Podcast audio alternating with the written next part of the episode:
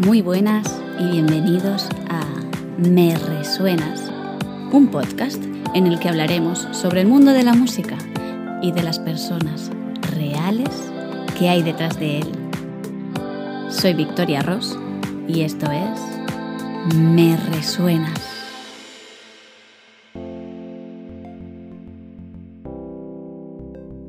Cuando hablo del camino que he tomado en la música, siempre lo hago como si hablase de un viaje. Y sí, de un viaje, pero de los que llevas mochila y vas recolectando cosas por el camino. Para mí la música ha sido y sigue siendo un viaje. Así que te invito a ponerte las botas, preparar la maleta y empezar a contarte todo el recorrido. Y lo primero sería pararse a pensar en cómo empieza este viaje. Y yo creo que mi viaje en la música empezó el día mm, el día que decidí nacer y cantarle al mundo que ya estaba aquí. Y si me apuras, diría que empezó incluso mucho antes. Y por supuesto, yo no sabía que iba a ser un viaje y que además sería el viaje más grande que iba a caminar nunca. Esto tal vez lo descubrí cuando empecé a compartir momentos de este arte con otras personas y sobre todo con otros niños como yo en ese momento, en esa época.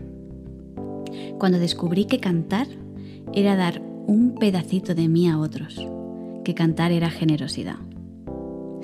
Empecé cantando.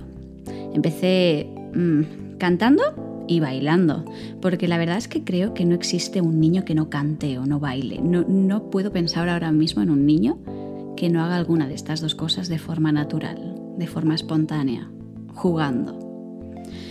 Recuerdo de niña por las noches, mientras mi madre hacía la cena, yo encendía el radiocassette que teníamos en la cocina y me ponía sus discos mm, de Sergio Dalma o de La Oreja de Van Gogh y empezaba a coreografiar cada verso. Y ella, a veces se unía y tarareaba los estribillos con algún que otro movimiento acompañando la vuelta de la tortilla. Los sábados, mi padre limpiaba la casa muy a fondo y se ponía a Raimón en los altavoces grandes del salón. Esos altavoces que solo se usaban en ocasiones especiales. Y la música sonaba fuerte para poder oírla desde cualquier habitación y cantar a pleno pulmón si es que así se necesitaba y además parecía que el polvo se iba así más rápido, de este modo. También recuerdo a mis abuelos cantando e inventándose nanas, o canciones para que comiese, canciones para que me vistiese, me preparase para ir al cole, para que me durmiera. O también recuerdo todo el repertorio de las canciones de misa que me cantaba mi abuela en el día de mi santo.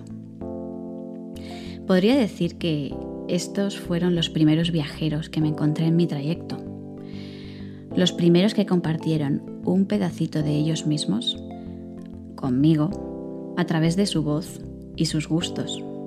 Unos gustos que, por supuesto, llevaban consigo historias propias. Después empecé a ir a clases de música y al principio bailábamos, bailábamos mucho. Entendíamos el ritmo a través de nuestro cuerpo.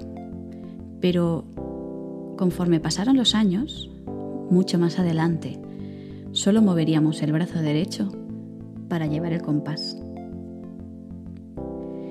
En un momento del camino llegó Marina, mi hermana, que ya llegó sonando como un remolino del mar. Yo tenía siete años y me pasaba el día cantándole canciones. Me gustaba cogerla en brazos y cantarle todo el repertorio de nanas que conocía para así conseguir que se durmiese conmigo. Quería ser la persona que le hacía dormir. Recuerdo todavía la canción de cuna que nos inventamos mi madre y yo, especialmente para ella. Y más de 20 años después, aún me sé cada palabra de esa canción. A lo largo de mis estudios en música, mm, la verdad es que no tengo números suficientes para contar la cantidad de viajeros que me encontré por el camino y, se me pasan ahora mismo por la cabeza. Y estoy segura que muchos de ellos tal vez ni piensan que estoy pensando en ellos en este momento, pero la verdad es que todos fueron importantes.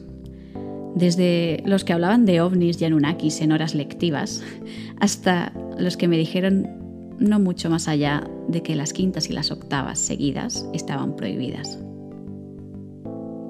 En algún momento de este viaje tuve la sensación de que se estaban borrando las huellas que había marcado. ¿Por qué empecé este viaje? ¿Era este el camino que había elegido? ¿Me he equivocado de ruta? La música empezaba a ser algo que no se podía compartir, porque la realidad es que todos estábamos empezando a hacerla igual, bajo el mismo patrón, el mismo modelo, el mismo sonido. Y ya no había nada nuevo que aportarle al otro. Todos hacíamos la música igual. Y en este momento, en el que no me funcionaba bien la brújula, aparecieron otros caminantes de repente, unos caminantes muy curiosos, que aparecieron dando gritos, con doble bombo y con guitarras con mucha distorsión. Y venían por una senda totalmente diferente a la mía, y parecían, además, recordar muy bien todo lo que habían caminado y el porqué de su viaje. Estas personitas me explicaron que había muchas más sendas y que cada una tenía una cosa más bonita o más curiosa todavía que ofrecerme. Así que solté la brújula, rompí el mapa y esta vez empecé a caminar mirando alrededor, mirando alrededor de nuevo.